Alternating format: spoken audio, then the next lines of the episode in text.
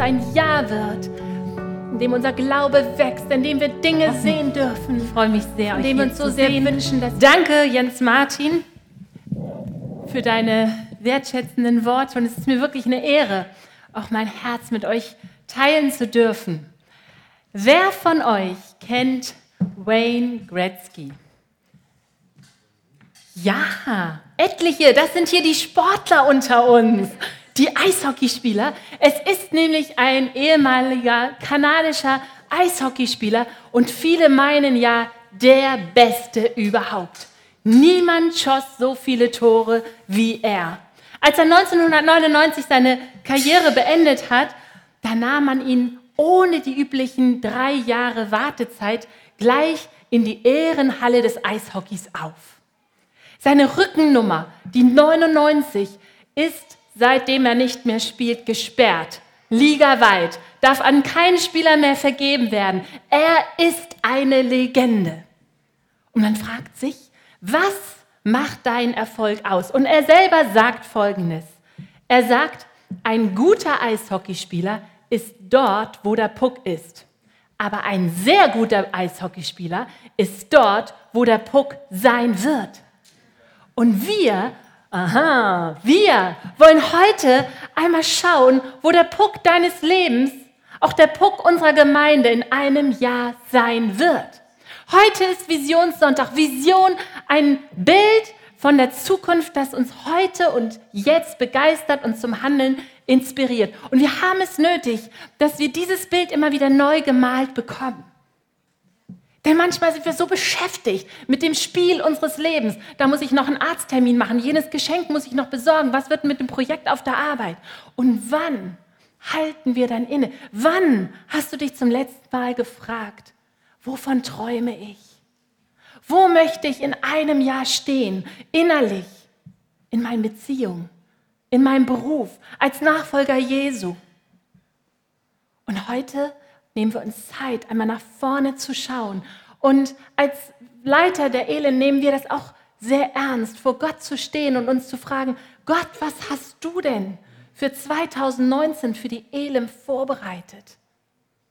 Und im Gebet haben wir eine, eine Richtung, eine Show, eine Schau, eine, etwas empfangen, wo wir merken, da möchte Gott uns hinleiten als gesamte Elim. Und dieses diese Richtung drückt sich in einem Vers aus. Fürchte dich nicht, glaube nur. Sag das doch mal deinem Nachbarn. Fürchte dich nicht, glaube nur. Furcht.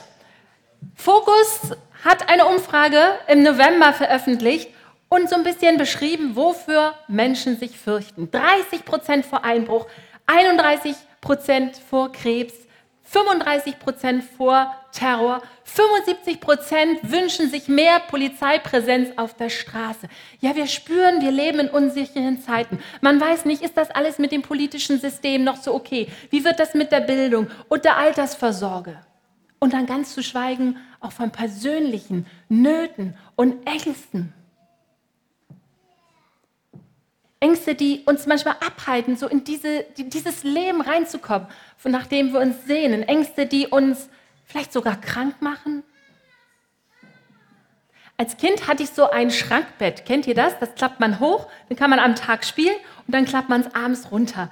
Hat aber den Nachteil, einige grinsen, wir hatten das auch, dann hat man halt an drei Seiten keine Begrenzung, keine Wand. Ja? Also wenn ich dann da drin lag, abends, nachts aufwachte, dann hatte ich Angst, rauszugehen und meinen Fuß so über die Bettkante zu setzen, weil alles frei war und ich erst Angst hatte, da liegt jemand drunter und packt meinen Knöchel, wenn ich meinen Fuß raussetze. Und deswegen habe ich erst mal runtergeschaut ganz oft, ob da jemand liegt. Ich meine, wenn da jetzt jemand wirklich gelegen hätte, hatte ich ja gar keinen Plan, was ich dann gemacht hätte. Irreale Ängste. Für andere vielleicht. Aber für dich sind sie real. Andere sagen, ja, da brauchst du doch keine Angst vor zu haben. Aber dich treibt diese Angst um. Oder auch reale Ängste. Ängste, die andere nachvollziehen können. Und ihr Lieben, allen, die diese irrealen oder realen Ängste kennen, sagt Jesus dieses Wort. Fürchte dich nicht. Glaube nur. Gott sieht dich. Gott sieht mich mit unseren Ängsten und er spricht uns dieses Wort zu. Fürchte dich nicht, glaube nur. Schauen wir uns diese Szene, in der Jesus das sagt, einmal genauer an. Da ist Jairus eigentlich ein angesehener Mann, ein Synagogenvorsteher, aber jetzt war er vor allen Dingen eins, ein Vater. Und zwar ein verzweifelter Vater. Denn dieser Vater hatte ein todkrankes Kind, ein Mädchen, von dem er wusste, es würde jeden Moment sterben können. Und gibt es etwas Schlimmeres für Eltern, als ihr Kind dahin siechen zu sehen und zu wissen, ich kann nichts tun? Medizinisch hatte man alles ausprobiert. Man war am Ende. Man wusste, dieses Kind wird sterben. Wenn nicht, ja, wenn was? Vielleicht ein Wunder geschieht. Vielleicht Jesus. Man hatte ja gehört, dieser Jesus wandert umher. Der heilt auch schon mal Kranke. Und jetzt, welch Glück für Jairus. Jesus würde durch seine Stadt kommen. Ja, er würde ihn sogar ansprechen können. Da, Jesus. Er erzählt ihm seine Not. Und Jesus, oh Freude, sagt, ja, ich komme. Schnell, Jesus. Es sind nur noch ein paar Meter. Hier, komm noch mit. Und dann stoppt Jesus. Wegen dieser Frau, die auch krank war, auch verzweifelt, auch voller Angst und die sein Gewand berührte und geheilt war. Und Jesus bleibt stehen und er dreht sich um und er kommt ins Gespräch. Und Markus sagt, die Frau erzählte ihm die ganze Wahrheit. Wenn eine Frau die ganze Geschichte erzählt, dann kann das dauern. Und Jairus ist wie auf Kohlen. Und er sagt, Jesus, ehrlich, mein Kind, ich meine, die Frau ist chronisch krank. Frau, kannst du dich noch zwölf Minuten warten? Du bist seit zwölf Jahren krank. Aber mein Kind, das stirbt jeden Moment. Und er zupft Jesus vielleicht so am Ärmel und sagt, Jesus, hast du mich vergessen? Jesus, hast du mich vergessen? Hast du dich das vielleicht auch schon mal gefragt? Und die schlimmsten Befürchtungen werden wahr. Einige Diener aus dem Hause dieses Mannes kommen und sagen, ja, Iris, du brauchst Jesus nicht mehr fragen. Äh, wie sollen wir es sagen, aber dein Mädchen ist gestorben. Jesus, hast du mich vergessen? Sind andere dir wichtiger? Ich meine, da greifst du ein. Jenes Gebet hörst du. Dort bekommt jemand einen Job. Dort findet jemand den richtigen Partner. Aber ich, ich bin immer noch alleine. Ich bin immer noch krank. Ich warte immer noch auf dein Eingreifen. Ich suche immer noch irgendwie nach dir. Ja, ich will dir vertrauen. Aber Jesus, irgendwie tust du nichts. Hast du mich vergessen?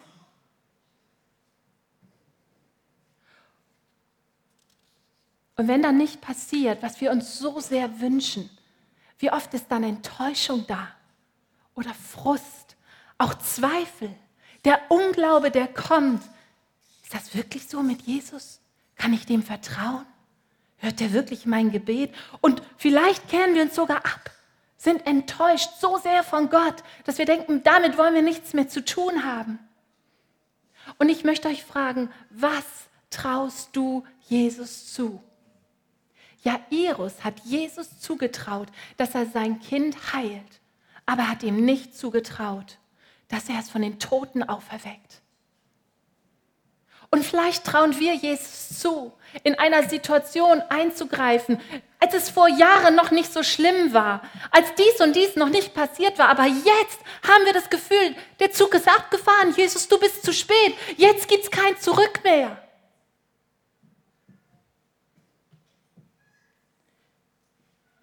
Was erwarten wir von, von Jesus?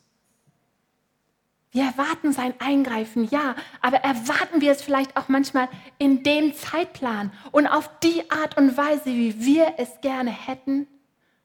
Wie wir gerne wollen, dass Jesus eingreift? Sagen wir manchmal sogar, Jesus, und das machst du bitte so und so bis da und dahin. Hoffentlich verspätest du dich nicht. Hast du verstanden, was ich von dir will? Und wir können gar nicht uns vorstellen, dass Jesus eine andere, ja vielleicht sogar eine bessere Lösung für uns hat. Oh, das ist manchmal schwer, schwer vorstellbar. Ich glaube, Jairus hasste diese Frau, die ihm einen Strich durch die Rechnung gemacht hat. Und wie bei Jairus wollen auch Ängste und Enttäuschungen unseren Glauben blockieren. Und in diese Stimmung spricht Jesus hinein. Jesus aber überhörte das Wort, das geredet wurde, also von den Dienern, diese Worte, Jesus, du brauchst gar nicht mehr kommen, die Tochter ist tot. Jesus überhörte diese Worte und spricht zu dem Synagogenvorsteher, fürchte dich nicht, glaube nur. Jesus überhörte. Überhören heißt, man hat es sehr wohl gehört, aber man tut so, als hätte man es nicht gehört. Das ist eine sehr beliebte Methode. Wenn man zu Hause zum Beispiel den Müll rausbringen soll, dann überhört man das schon mal. Was ich? Hab ich gar nicht gehört. Jesus hört. Aber manches von dem, was du sagst, überhört er auch. Und vielleicht ist es gut, dass er nicht jedes Wort von uns auf die Goldwaage legt. Vielleicht ist es gut, dass er nicht alles so ernst nimmt, was wir so manchmal sagen in unserem Mut und in unserem Frust. Denn er weiß, ich verfolge meine Pläne. Und die sind manchmal anders als deine. Aber sie sind gut. Sie sind sogar besser. Ich meine, wenn Jesus auf dieses Gerede der Leute eingegangen wäre, dann hätte er gesagt, oh Mann, Leute, Jungs, ihr lieben Jünger, das, da ist nichts mehr zu machen. Kommt. Wir haben der Frau geholfen, immerhin, man kann ja nicht jedem helfen. Da, dafür hat es jetzt leider nicht mehr gereicht. Aber nein, er hat Jairus nicht vergessen. Er sagt ihm, fürchte dich nicht, glaube nur. Und wisst ihr, Jairus, der möchte ja glauben. Der hat ja geglaubt, Jesus, komm und lege deine Hand auf mein Kind, dann wird es gesund werden. Da war so viel Glauben da. Aber nun war seine Tochter nun mal tot und da kam die Angst. Und ich glaube, Angst ist, die, ist der Feind des Glaubens. Die Angst, wie wird es? Was wird nun sein? Ich weiß nicht mehr weiter. Kann ich dir, Gott, überhaupt noch vertrauen? Unsere Angst auch. Ja, Jesus, ich vertraue dir, mögen viele von uns sagen. Aber wie werde ich die Rechnung bezahlen? Ja, Jesus, ich vertraue dir. Aber wie soll sich dieses Problem jemals lösen? Ja, ich vertraue dir, aber ich werde immer älter und habe immer noch kein Kind, immer noch keinen Partner. Ich habe Angst um meine Zukunft. Und Jesus sieht die Angst von Jairus und macht ihm Mut mit diesem Fürchte dich nicht, glaube nur. Und wisst ihr, was mich wundert?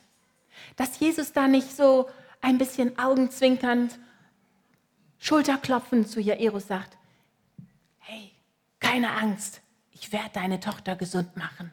Da kommt noch was. Ich bin noch nicht am Ende. Das macht er nicht. Er sagt noch nur, fürchte dich nicht, glaube nur. Und ich frage euch, warum dieser Appell? Warum diese Herausforderung? Vertrau mir. Ich meine, dieser arme Mann in seiner Verzweiflung, jetzt soll er vertrauen? In dieser Situation, immerhin war das Kind tot. Jetzt soll er glauben, die Angst niederringen. Ist das nicht ein bisschen viel verlangt? Jesus, du könntest es wirklich einfacher machen für Jairus. Doch Jesus fordert ihn heraus. Und ich glaube, er fordert uns heraus. Überwinde deine Angst. Lass dich nicht von der Furcht überwältigen. Dieser Glaube, lass dein Glauben aktiv werden. Warte nicht einfach nur ab, sondern vertraue aktiv Jesus. Glauben heißt, ich vertraue Jesus. Glauben heißt auch, ich rechne mit seinem konkreten Eingreifen. Und zwar trotz Angst.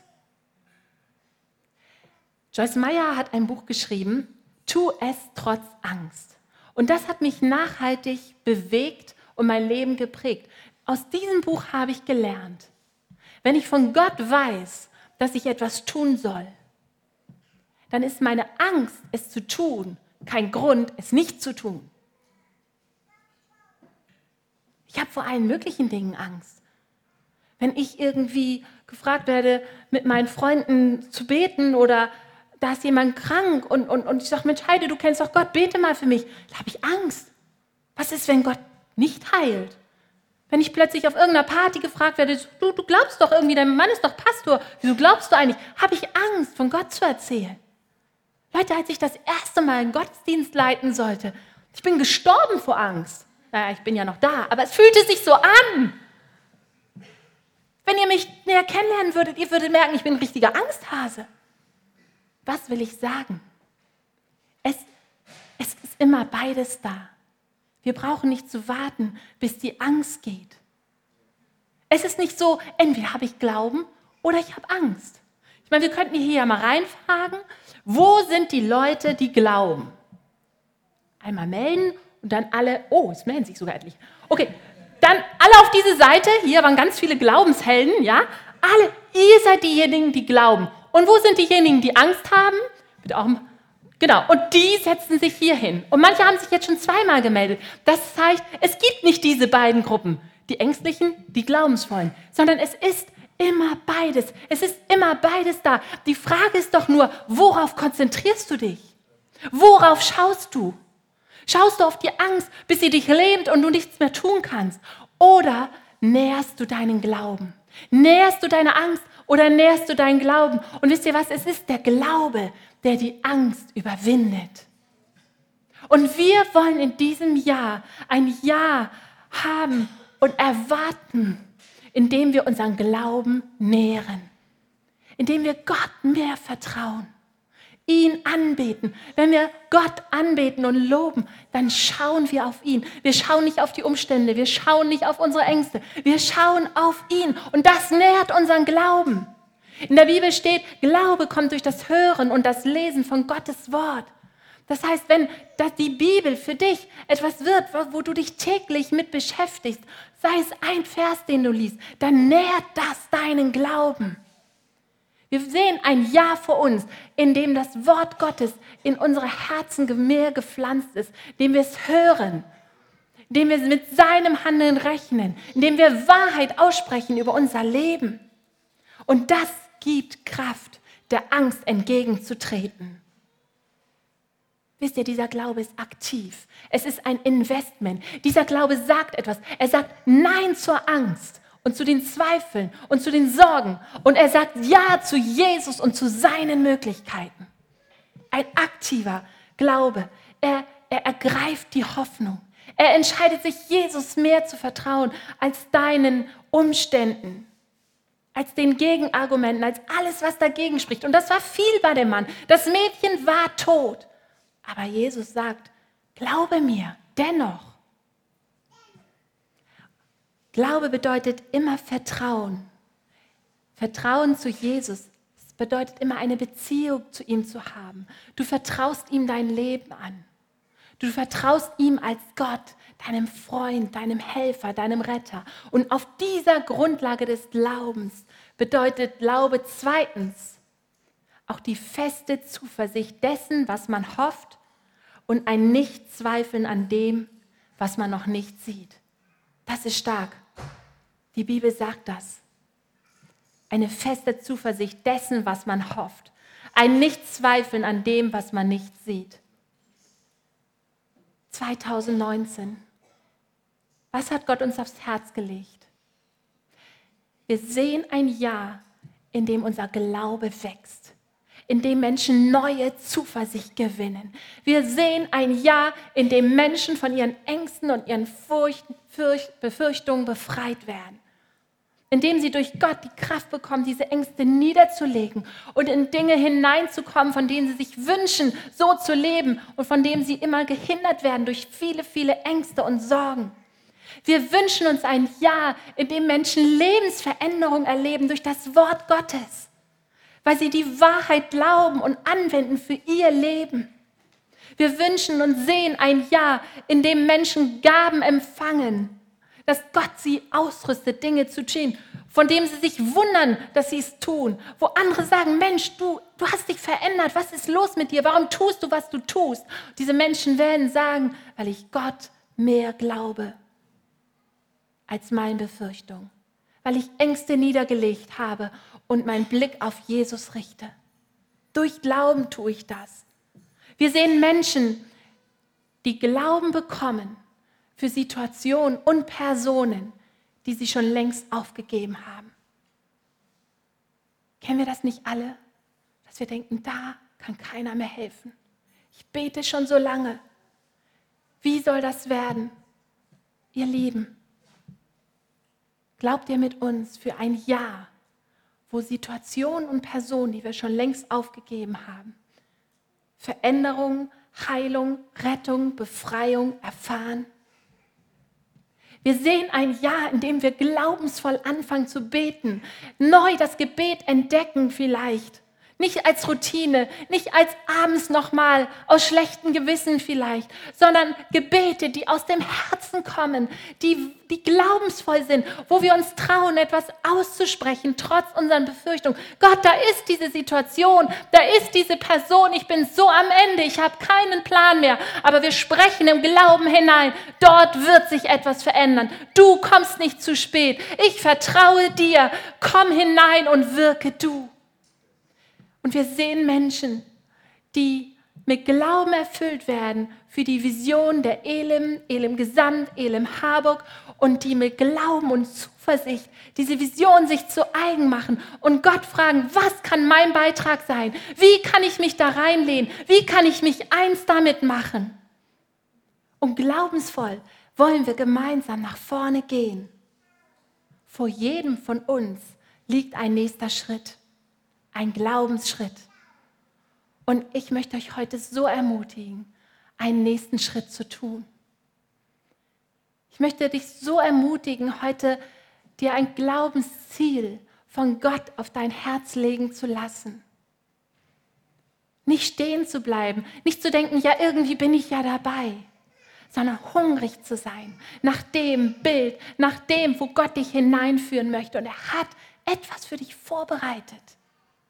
Ich möchte dich ermutigen, das zu suchen, dir das von Gott zeigen zu lassen. Wie wäre es, wenn, wenn du sagst, ich vertraue Jesus. Ich glaube, dass er mehr tun kann, als ich es mir vorstelle. Und zweitens, ich rechne mit deinem Wirken. Ich glaube, Jesus, dass du mich siehst ich glaube, dass du mein Anliegen kennst. Ich will neu glauben, dass du mich nicht vergessen hast. Und ich glaube, dass das ein ganz Wunderpunkt ist, auch für manche, die hier sitzen. Und dass es dran sein könnte für dich, wirklich zu sagen, ich lege diese Enttäuschungen nieder. Gott, hilf meinem Unglauben. Ich habe so sehr gerechnet damit, dass du in dieser Situation eingreifst. Und es ist heute noch genauso.